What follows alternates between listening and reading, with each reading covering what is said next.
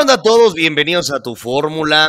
Ya pasaron tres carreras de la temporada 2022 de la Fórmula 1. Ya me andaba trabando, mi Maite. Sí, ya me andaba trabando. Pero sí, ya pasaron tres carreras de la temporada 2022 de la Fórmula 1. Y ya tenemos un líder que cada vez parece que se está despegando más, que cada vez se ve con más autoridad y que cada vez es más favorito para conseguir el campeonato. Ojo, apenas llevamos un poquito más de 10% de la temporada.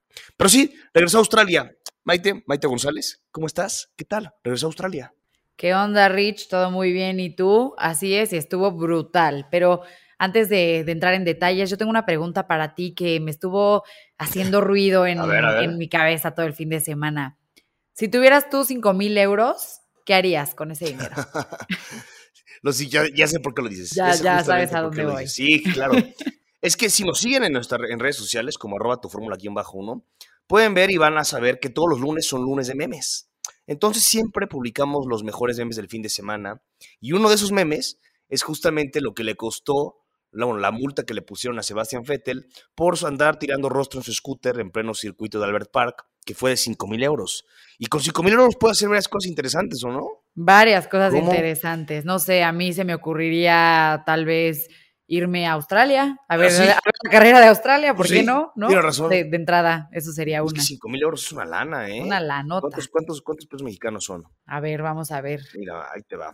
Conviértelo. vamos a ver si me alcanza para irme a Australia a ver el Gran Premio. Pues nada más son 108 mil 403 pesos. No, pues me da tiempo, pero de ir hasta un mes completo, ver el Gran Premio y turistear. 108 mil, 108 mil pesos. Hasta una foto con el checo me podría tomar. ¿Y por qué un, vuelo no va a ser tan caro a Australia o sí? Eh, no, hombre, un vuelo a Australia sale como en 40 mil, 50 ¿Ah, mil. sí? Sí. Sí, una lana. Una lana. Bueno, ya redondo creo que es como, como 50 mil pesos te sale. Está bien, está bien. Pero, bueno, ya nos andamos ahí. ya será para la próxima que ya empezamos a buscar vuelos, ¿no? Porque, o sea, ¿cuánto, cuánto nos va a costar? Cuánto nos cuesta ir a Australia, ¿no? Pero bueno, ahí está, entonces es parte de los memes, del lunes de memes que tenemos en arroba tu fórmula aquí bajo uno, en el Instagram, también en el Twitter. Entonces ahí síganos para que vean los dos lunes de memes que son bastante, tienen buena recepción, le gusta a la gente. Están muy simpáticos, la verdad. Pero bueno, yo sí te voy a decir una cosa. Sí. Que también me estuvo haciendo ruido en la cabeza. ¿Sabes quién podría pagar esa multa sin ningún problema? ¿Quién? David Beckham. Ah, no, pues sí. No, pues sí, imagínate, tremenda boda que se aventó su hijo Brooklyn Beckham, ¿no? O sea, hasta la realeza estaba invitada, varias celebridades ahí participaron en este fin de semana, en una mansión, humilde mansión, como de unos 103 millones, ¿no? En casa de la ahora esposa. De la familia, sí, de la familia de la esposa. De Nicole, Nicola. Nicola, exactamente. Tal cual. Pero sí, se casó el primero de los Beckham. Ya este fue un tren. Ya. Este fue uno, un vuelo. Todavía te quedan dos quedan más. dos más. ¿No? Romeo y Cruz. Beckham, sí. Pero sí, se casó entonces el mayor de los, de los Beckham, de los hijos, que tiene 23 años, tu edad, tal cual, Maite. ¿Y su novia tiene tu edad? Y su edad, sí, pues, para que veas nada más, ¿no? Como, ¿Cómo es la vida? Sí. Muy bien, perfecto. Pero todavía te quedan los dos menores, ¿no? ¿Sí son los dos menores? ¿O Brooklyn es el mayor o no? Brooklyn, es el mayor, exacto. Cruz, que es el futbolista. El futbolista. No, Romeo es el futbolista. Sí, ese según yo es el más chiquito y Cruz es el del medio. Pues sí. Pero bueno, esas amenidades, ¿no? Que también pasaron este fin de semana, como siempre aquí las tenemos. Lo que sí es que ahora sí vamos a meter en Australia 2022 con todo, que desde el 2019 no teníamos carrera ahí. Dos, dos, este, dos años, bueno, dos temporadas de Fórmula 1 sin tenerla. Y, bueno, eh, hay varias cosas que comentar. Evidentemente, lo de Leclerc es lo más destacable. También lo de Sergio Pérez, por supuesto, lo de George Russell. Hay demasiadas cosas que platicar. Lo que sí es que Sebastián Vettel, uno de nuestros favoritos, bueno, mi favorito, mi piloto favorito sin duda alguna, estuvo de regreso. Por fin, por fin empezó su temporada 2022 porque no había podido estar en las dos pasadas carreras por COVID y pues acabó en una completa desgracia, ¿no? Su carrera. Terrible, terrible regreso que vimos de, pues, de tu piloto favorito. La verdad es que lamentable para eso ahora sí que hubiera extendido su COVID una semana más, ¿no? cálmate. y, si hubiera saltado este gran premio, la verdad es que fue lamentable. Desde las prácticas libres se vio un accidente terrible y bueno, ya lo demás, ahora sí que es historia, did not finish, o sea, una voltez. Totalmente, como dices, sí, una voltez. Y, y bueno, creo que te voy a hacer una pregunta. ¿Tú qué piensas? Porque, a ver, esperábamos como que mucho esta carrera, porque, bueno, por fin había una modificación en Albert Park, una, la carrera número 25 que se celebraba en este circuito. Entonces esperábamos a lo mejor una carrera con esta nueva era y nos prometían que iba a haber muchos adelantamientos, más duelos en pista, más rebases, todo esto, ¿no? Y luego no fue tan divertida la carrera, creo que no estuvo tan buena. ¿Para ti qué fue mejor, la carrera o las cuales? ¿Qué fue más emocionante? Siento que sí estuvo más emocionante las qualis, porque incluso ahí tuvimos varios accidentes, ¿no? O sea, en qualis 1 y en qualis 3 vimos eh, accidentes brutales, bueno, no, brutales ni mortales, pero por ejemplo vimos el choque, de lo, el choque de lo que fue Latifi y Stroll, ¿no? O sea, otra bultez completa y total. La verdad es que Lance Stroll, yo no sé qué pasa por su mente, pero pues al final del día la FIA determinó que había sido su culpa y pues lo penalizaron con tres posiciones y dos puntos. Mucha desventaja no le causó porque realmente es un piloto que no trae mucho. Sinceramente. Latifi, pues ya el karma de la vida, ¿no? O sea. Latifi, sí. El factor Latifi, nuevamente, ¿qué es más determinante en la carrera, no? ¿El auto, el piloto o Nicolás Latifi? Yo, yo creo que Latifi, porque por lo que hemos visto en esta temporada, él ha sido determinante en todas las carreras. Unas qualis en las que, como bien dices, en Q1 tuvimos el choque de Latifi y Stroll. Es un fuerte impacto, es una bultez, como dices, un, choque muy extraño, muy raro, que no habíamos visto. O sea, fue muy extraño. Eh, primero, Latifi pasa Stroll. Eh, bueno, perdón. Stroll primero pasa Latifi, porque varios pilotos están pasando a Nicolás, están haciendo vuelta rápida. Y entonces después de eso, Latifi, como ve que Stroll no va tan rápido, decide ahora el quererlo pasar por la derecha. Stroll, cuidándose de que había un piloto que quería pasar por la izquierda, se hace hacia la derecha, él está en medio de la pista, acaba impactando con Nicolás Latifi en la parte trasera de Latifi y choque. Ambos abandonan, no tienen que abandonar las qualis. Tremendo. Como dices, acaban determinando que fue culpa de Stroll. Desde mi punto de vista fue culpa de los dos, pero bueno, a quien le pusieron la sanción fue a Stroll, incluso Stroll dice que no entiende por qué lo sancionaron. Pero sí, unas qualis en las que aparte de eso tuvimos sorpresas. Eh, Fernando Alonso le estaba yendo muy bien, al final acabó volteando también en, en Q3 por un, problema genodel, un problema hidráulico. Carlos Sáenz también con problemas en Q3, pero a pesar de eso, teníamos pelea y teníamos batalla por quién se llevaba la pole position. Y estaba yo creo que la disputa principalmente entre Charles Leclerc, Max Verstappen y Checo Pérez. Exactamente, Checo Pérez nuevamente sorprendiendo, ¿no? Incluso pues en las Q2 él quedó primero, ahí yo dije, vamos a tener Otra nuevamente al mexicano, exactamente, ¿no? O sea, un fin de semana muy favorecedor para este piloto, pero con lo que comentas de Fernando Alonso, que el plan definitivamente no está funcionando, ¿no? El famosísimo plan. Pues no, no está funcionando porque imagínate, también terminó la carrera en el lugar 17. Sí. Y eso que no salió tan mal, o sea, llegó a las qualis 3, acabó saliendo en la posición número 10 para la carrera, digo, no estuvo tan peor en los escenarios catastróficos y terminó en la última posición y eso que tuvimos tres did not finish, o sea, el último piloto en llegar a la línea de la meta. Y esto no pasa desde el Gran Premio de Italia en el 2001. Desde entonces el piloto español no quedaba en último lugar de un gran premio. Desde el 2021, estamos hablando de que tiene esto... 2001. 2001, perdón. Estamos hablando de que tiene 21 años. 21 años que esto no pasaba. Ah, a, ver, también, hay que ver qué onda con Fernando Alonso, porque eh, en el live que hacemos después de la carrera, me ponían en los comentarios que estábamos ahí platicando y me decían, eh, qué mal fin de semana para Fernando Alonso. Y les dije, no, no fue mal fin de semana. Fue mala Q3 y mala carrera que obviamente es lo que cuenta porque es lo que te acaba de determinar el resultado y es lo que acaba para las estadísticas. Pero un fin de semana de Fórmula 1 también se compone por prácticas libres 1, prácticas libres 2, prácticas libres 3, Q1, Q2, Q3 y luego ya la carrera. Para Alonso fue mala carrera y mala Q3. Sin embargo, en las prácticas se vio bien. En Q1 iba sorprendiendo, en Q2 iba sorprendiendo y en Q3 antes de que tuviera su percance el tipo eh, se veía que mínimo a lo mejor iba a pelear por las cinco primeras posiciones, no por la pole, porque la pole se la acaba llevando Leclerc haciendo una vuelta maestra, que creo que nadie se iba a acercar a eso, pero sí a lo mejor iba a estar peleando por ese tercer puesto, cuarto, quinto, ¿no? sí tiene, tiene buen fin de semana, bueno, la mitad de su fin de semana es muy bueno, lastimosamente la parte en la que cuenta, que es la carrera y, la Q3, pues no la acaba favoreciendo a, Fernando Alonso. Y sí, como dices, desde, desde Italia 2021 2001. otra vez.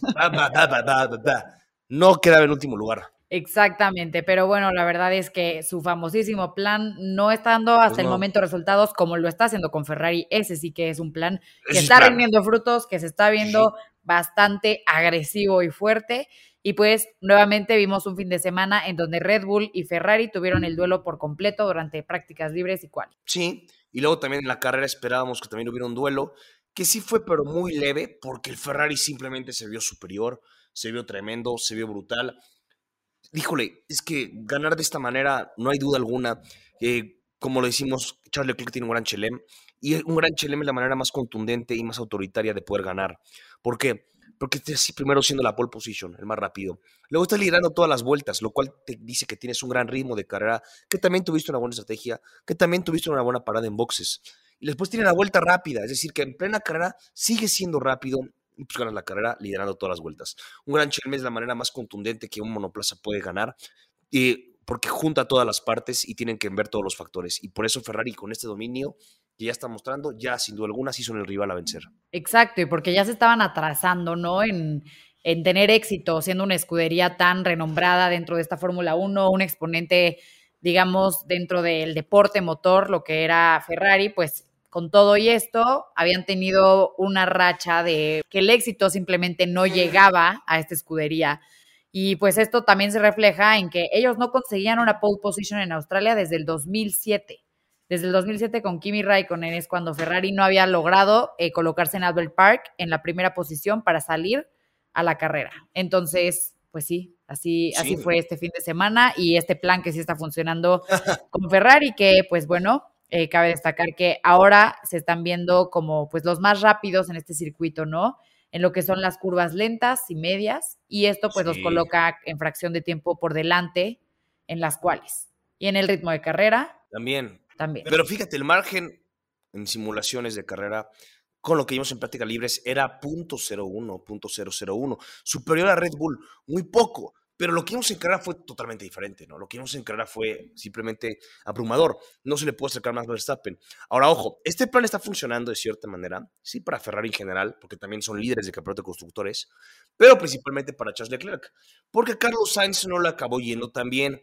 Parece ser que tuvo problemas con su monoplaza o que tuvo un error a él también como piloto. Es decir, no tuvo a, lo mejor al final un fin de semana como le, hubiera gustado al piloto madrileño. Exactamente, pues aquí lo que pasó con Carlos Sainz, digamos que fue nada más y nada menos que un error de un piloto, ¿no? Eso dijo él. Eso dijo él, exactamente. Bueno, él, él así es como lo expresa, un mal fin de semana, terminó abandonando esta carrera, ¿no? Y pues esto no pasaba de, pues después de las 24 carreras que había tenido, que sí logró cruzar la bandera de cuadros y bueno, pues obviamente el excelente inicio de temporada que había tenido colocándose en qualis, eh, subiéndose al podio, ¿no? O sea, teníamos un Carlos Sainz muy confiado, una mancuerna entre Leclerc y el piloto español de impacto y pues los, ah, los monoplazas de estos pilotos también han mostrado ser completamente efectivos pero el desempeño para mala suerte o mal desempeño de Carlos Sainz en este caso, pues no rindió frutos. Sí, el, a ver, el tipo arranca desde la posición número 9,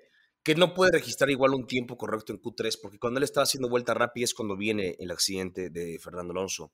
Y después no podía aprender bien el coche, se tenía algunos temas ahí. Entonces no pudo salir a tiempo, salió muy tarde, no pudo calentar neumáticos, no pudo registrar un buen tiempo. Acaba saliendo de la posición número 9. Pero al inicio de la carrera se vuelve un desastre porque pierde como cinco posiciones. Él ya dice, ¿por qué? Dice, hemos vuelto a tener problemas similares con los interruptores del coche, como ayer.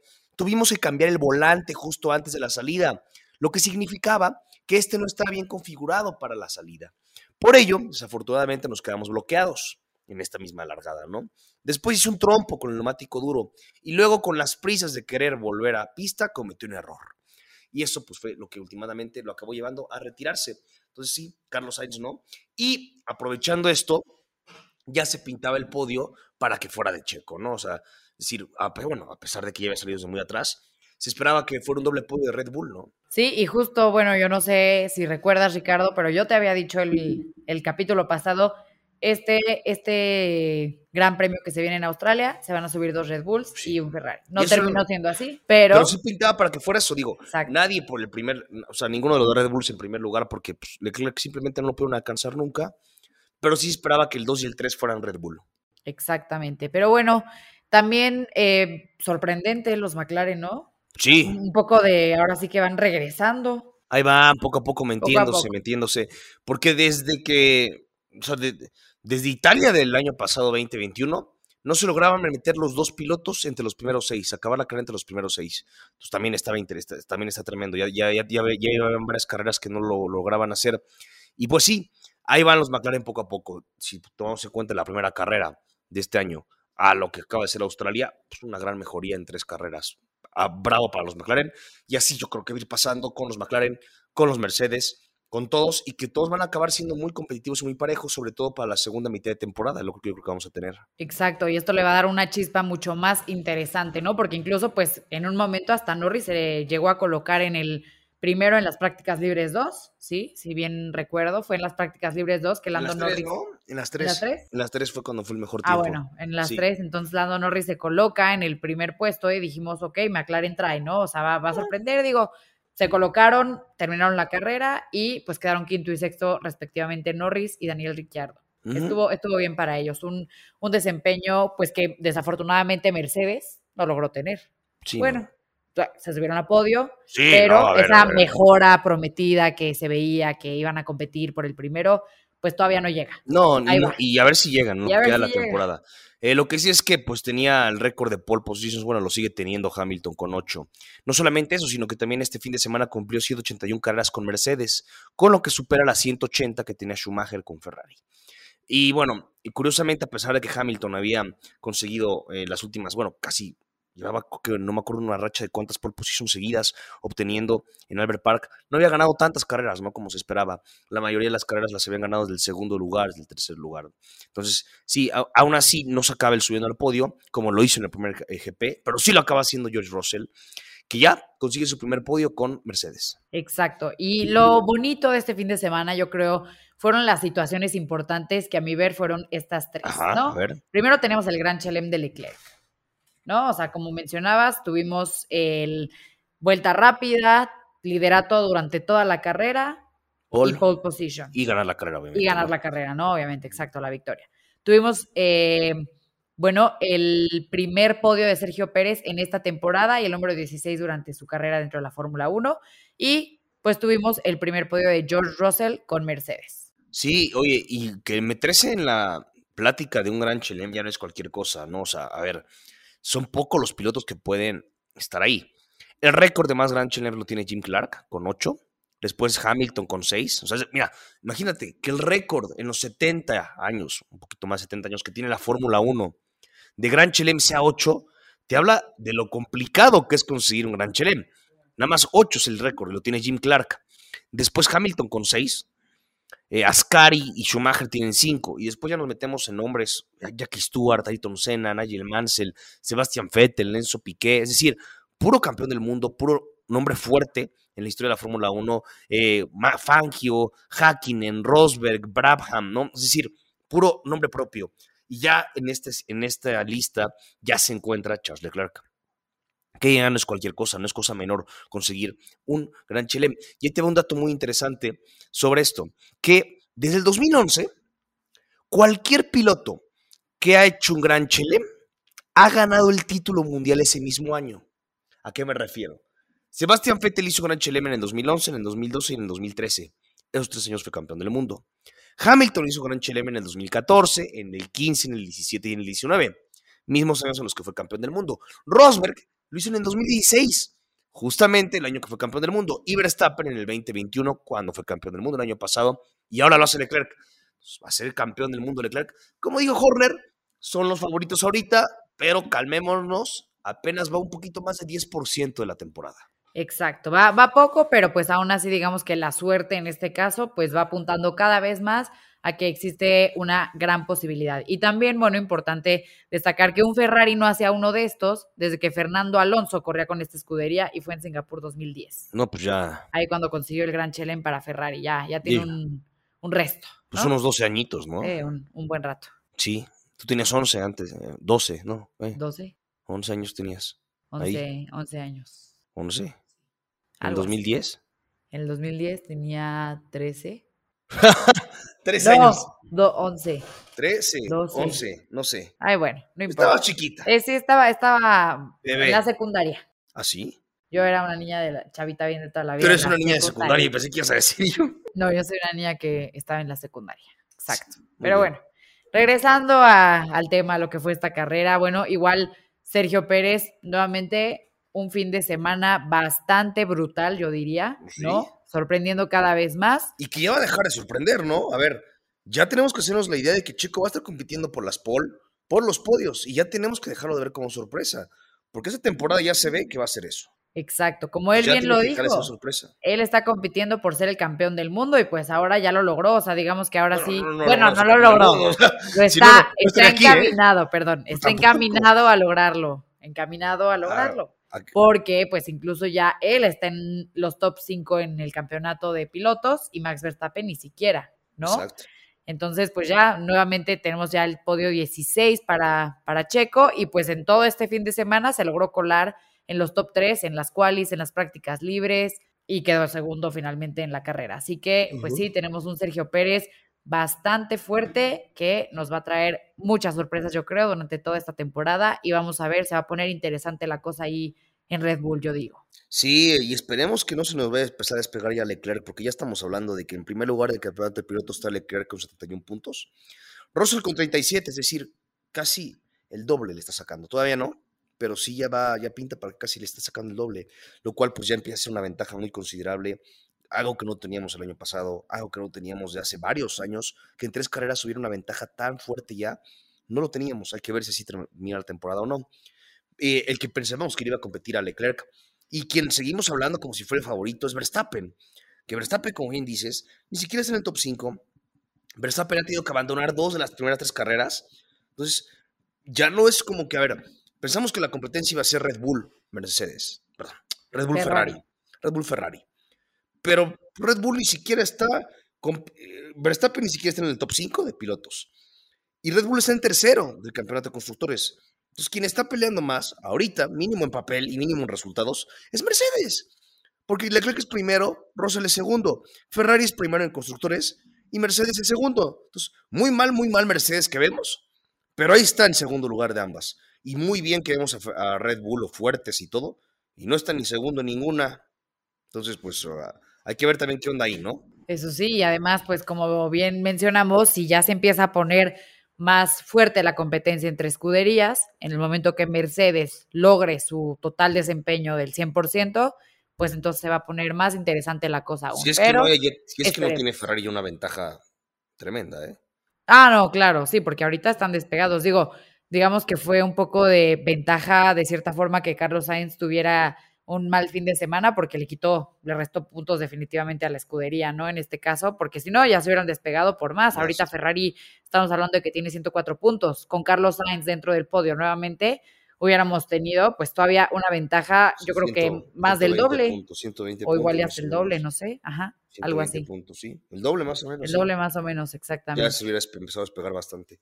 Pero sí, a ver si ya cuando se vuelve competitivo Mercedes, cuando ya se puede empezar a meter Verstappen, a ver si no ya es muy tarde y ya Leclerc está ganando por mucho. Eso también. Oye, te, te voy a hacer una pregunta. Justamente nos estamos topando con que ya tiene, creo que desde el 2018 o 17, que Verstappen no estaba por abajo de un compañero de equipo, 2018. No estaba por debajo de un compañero de equipo en el campeonato de pilotos. Y ahorita Checo está por arriba de Verstappen. Es decir, Max se encuentra en una situación en la que no está acostumbrado. ¿Tú qué crees que va a pasar? Que va a seguir Red Bull favoreciendo a Verstappen, o como ahorita Checo está más arriba que Verstappen, ¿van a favorecer a Checo o no van a favorecer a ninguno y cada quien dése la madre como pueda? Pues siento que todavía le van a dar un chance más a Verstappen esta siguiente carrera. Sí. Y que más adelante, si Checo sigue dando resultados, se va a ir más equitativa la cosa. Pero, pues es que para ellos Verstappen es, o sea, ya tiene contrato para el 2026, ¿no? O sea, para ellos es como su garantía, su seguro. Checo Pérez, realmente digo, no queremos hablar del tema, pero no sabemos cuánto tiempo va a estar dentro de esta escudería por lo pronto. Este Exacto, o sea, por lo pronto no se ha renovado. Pero bueno, va, tienen oportunidad. Eh, tenemos una semana de descanso, como bien sabemos, ¿no? Para que la gente vaya y haga su desmadre en Semana Santa. Y después regresamos el 22 de abril con Emilia Romana, que ya estaremos eh, comentándolo más adelante. Pues va a ser interesante cómo regresan las escuderías, porque también tienen este cierto break para hacer ajustes. Pues una semanita así, igual que lo que tuvimos antes de Albert Park. Emilia Romagna, que en teoría ya Mercedes va a llegar con su primer paquete de actualizaciones importante, entonces que ya tienen problemas competitivos, hay que ver hasta qué grado. Pero sí, lo que sí es que regresó a Australia, a pesar de que es un gran premio que me gusta, es una carrera otra vez que no convence. El nuevo trazado no nos regaló lo que prometió, no tuvimos tantos duelos en pista. Eh, lo que sí nos regaló a lo mejor más fueron las qualis, hubo más emoción. Pero sí, un gran premio ya clásico de la Fórmula 1, que ya tiene 25 carreras en este mismo Albert Park. Y que bueno, ahí estamos ya con él, que han pasado también cosas muy interesantes, como la vez que lo que platicamos la semana pasada, el incidente entre Schumacher y Barrichello, que acabaron volando y acabó despegando, cosas tremendas que hemos tenido ese estilo también en el GP de Australia y en Albert Park, ¿no? Exactamente, como era un circuito que no había tenido modificaciones, bueno, ahora tenemos otro caso en el que digamos que se dieron en la, en la mera madre, ¿no? Ahora ¿Ah, se dieron en su madre. Eh, voló Brundle en Albert Park y salió intacto. Sí, esto sucedió en la primera carrera que fue en el 1996, justo igual. Eh, tuvimos un accidente, de, no fue, digamos, tanto como, como la del Ralph Schumacher, que fue en el mero inicio, aunque sí fue en la primera vuelta en la curva 3, o sea, casi, casi al inicio. Pero lo que sucedió aquí, y los invito a ver el video a todos para que lo busquen, porque también fue de alto impacto, yo creo que más impactante aún que lo que le pasó a Ralph Schumacher. Vamos a ver. Voy a poner el video. Del 96, ¿verdad? Del 96. Aquí lo que pasó es que Martin Brundle estaba corriendo para un Jordan Peugeot en ese entonces, ¿no? Y el accidente ocurre porque un McLaren, en este caso pues era el de David Coulthard, se volcó repentinamente hacia la izquierda, así, a través de la pista, y entonces se frenó en la esquina. Chocó contra un Sauber, que en ese entonces era el de Johnny Herbert, y entonces Brundle salió disparado por la parte trasera de los dos autos. Ok, a ver. Y literalmente vemos cómo vuela, atraviesa ahora sí que la pista en la curva 3 y voló por los aires, se partió en dos, ¿Así? ¿Ah, aterrizó boca abajo en la trampa de grave en la curva 3. ¿Cómo crees? ¿Y sabes qué es lo más eh, chistoso? Chistoso. Salió intacto. ¡Uy! ¡Ay, ay, ya estoy viendo! Sí, sí. Martin Brundle se volteó salió, 300. y mira cómo sale, ¿eh? O sea, él se para así como, ¿qué, qué, qué onda, no? Casi casi en el coche y, sigo corriendo aquí. O sea, estuvo tremendo, se volteó. Estuvo peor que Rob Schumacher, ¿estás de acuerdo? Estuvo diferente, pero. O sea, cayó boca abajo, ahora sí que su cayó boca abajo. cabeza en la grava. No, porque en ese entonces no existía el halo, y salió intacto. Sí, tienen que ver este video, ¿eh? 1996, Australian Gran Premio. Martin eh, Brundle. Martin Brundle, Hugh Crash. Martin Brundle, que ahora es comentarista de Fórmula 1, justamente en inglés, ¿no? Para los que siguen una transmisión en inglés. Qué manera de, voltearse. ¿Y ya viste cómo sale? Sí, está parado, está ¿eh? parado. Parado. No, es, es impresionante lo que es, pues, ahora Sí que, que, la vida, la suerte, o yo no sé, pero por ejemplo, Mick Schumacher, que, que tuvimos un accidente la, la, carrera pasada, perdón, con él, y incluso se fue al hospital y no corrió la carrera, y en cambio él, digo, fue durante la carrera, obviamente no terminó porque su monoplaza se partió en dos. bueno. Pero salió intacto. O sea. Sí, sale caminando, se para luego, luego. Sí. impresionante. Se haber ido a meter a una cubeta con hielo chance, pero pues no pasó a mayores y eso era de impresionante esto, ¿eh? La verdad sí está brutal. Brutal. Órale. Los invito a ver el video para que se sorprendan como Ricardo ahorita con su video. Uy, uy, uy, uy, ¿qué pasó? pues, ¿qué pasó ahí? ¿Lo viste? Qué cosa tan tremenda, ¿no? Qué cosa tan tremenda. Pero bueno, pues eh, esto fue lo que pasó en Albert Park, la última carrera que hace en el 2019, que igual, pues en esta ocasión la había ganado Valtteri Bottas. Sí. ¿No? Incluso algo bonito, ¿no? Que me gustó de, de este piloto es que su novia, su novia es australiana, se llama Tiffany Cromwell, ah, para los que no la conocen, es una ciclista profesional, incluso pues participó en las Olimpiadas del 2020. Ah, caray. Y al parecer también es buena artista porque ella le diseñó su casco. Todo eso botas, a ver. Todo eso botas. Sí, cierto, ciclista profesional. Ok. ¿Y ella le diseñó el, casco para este GP? Exactamente, porque ella es australiana. Y entonces ella le agregó cosas muy características de Australia, ¿no? O sea, playas, este, no sé, digamos, eh, paraísos. playas, no sé, paraíso, dices. Bueno, vaya. A ver, vamos a ver casco de botas, ¿no? Para que no estemos, Exacto. Para que no estés inventando, ¿no? Más que nada. ¿no? la imagen. A ver. Se me fueron las palabras, pero lo que quería decir es que puso algo simbólico, eso. Simbólico de Australia. ¿No? Le agregó su toque porque ella pues nació en ese país y sabe, ahora sí que sabe Así mira, como dices, playas, sí, sí, sí. Pues es que sí le puso playas. Y lo, lo que dijimos es paraísos, chance era más nadando ahí, sí, sí, sí, sí. Tremendo tuyo, ¿eh? Pero sí hay playas ahí. Hay, hay, hay, hay en, su casco hay monitos nadando. Sí. A ver, un tiburón también en su casco. Está bonito el casco, ¿eh? Los invito a ver el casco a todos ustedes para que vean pues estuvo bonito, ¿no? Un detalle padre, imagínate. Y pues no le, no, le, fue también, la verdad, porque se fue eliminado en Q2 Valtteri Bottas, que con eso tiene su récord, que llevaba 103 grandes premios pasando a Q3. Con eso terminó su récord, ¿no? Pero bueno, ya, ni modo.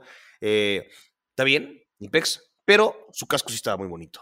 Pues sí, digo, también yo creo que importante, pues definir qué tanto tiempo más le queda a Valtteri Bottas dentro de la Fórmula 1, ¿no? Como que está agarrando un segundo aire, ¿no? ¿Sí crees? Eh, yo siento que ya. Ya también, ya. Ya va, va de se retire. ¿no? Ya, sí, ya. Estoy echándome el casquito, está bueno. Sí, está bueno. Hay canguros también ahí en la playa, mira. Hay tres canguros ahí, en, justamente en el diseño, en la playa. Pues te digo, puso como paraíso. diseños simbólicos de Australia, ¿no? Sí, justo playas, canguros. Sí, lindo, lindo, ¿eh? La verdad, bastante bonito. Muy bien, perfecto. Para que tenemos le, vayan a echar un ojo. Ahí tenemos a botas entonces. Entonces, ¿qué, Maite? ¿Ya es hora de, hora de mimir o qué? Pues sí, hora de mimir, porque pues una que se para temprano a hacer ejercicio, el fitness, la chamba, soy fit. Sí, lo intento. Perfecto. Pues sí, así estuvo entonces. Tenemos, eh, tuvimos el Gran Premio de Australia que regresó, no se corría ahí desde el 2019, eh, con un podio que me gustó bastante, Leclerc con su primer Gran Chelem. A ver, las estadísticas indican que si ganas un Gran Chelem desde el 2011, ganas el campeonato del mundo. Hay que ver si sucede con el piloto monegasco. Sergio Pérez cada vez se ve más confiable, más confiable, más... Confiado. Más confiado, sí, más confiado, más seguro, más determinante, mejor, que se siente bien con el RB18, con un desempeño incluso mejor por ocasiones que el de Max Verstappen, se mete al podio, ya se los primeros cinco pilotos en el campeonato de, pilotos, en el Mundial, y vemos unas mejoras de Ferrari, bueno, de Ferrari no vemos más mejoras de McLaren, más de Mercedes, eh, Mercedes que ya se mete también George Russell con su primer podio, lindo para el piloto británico. Y con eso, bueno, tenemos así una otra semana de break que con esta me voy a ir más tranquilo porque Checo se subió al podio y no me voy a ir tan violentado como me fui hace dos semanas a la semana de break, porque le había ido muy mal a Checo y le había tenido mala suerte. Y después estaremos con Emilia Romaña. Síganos en nuestras redes sociales como Roberto bajo 1 en Instagram, en Twitter. Suscríbanse al canal de YouTube, que ya llegamos a los 18 mil suscriptores. como de que no? 18 mil suscriptores en YouTube, venga, con todo. Y visite nuestra página web www.tuformula.com.mx. Maite, nos vamos. Nos vamos. Besos y abrazos y pues compártanos escúchenos. Claro. Disfrútenlo, más que nada para eso lo estamos haciendo. Caguenos mientras lo escuchan y ahí los compartimos. ¿Cómo de que no? Bye. Nos vemos. Adiós. Bye.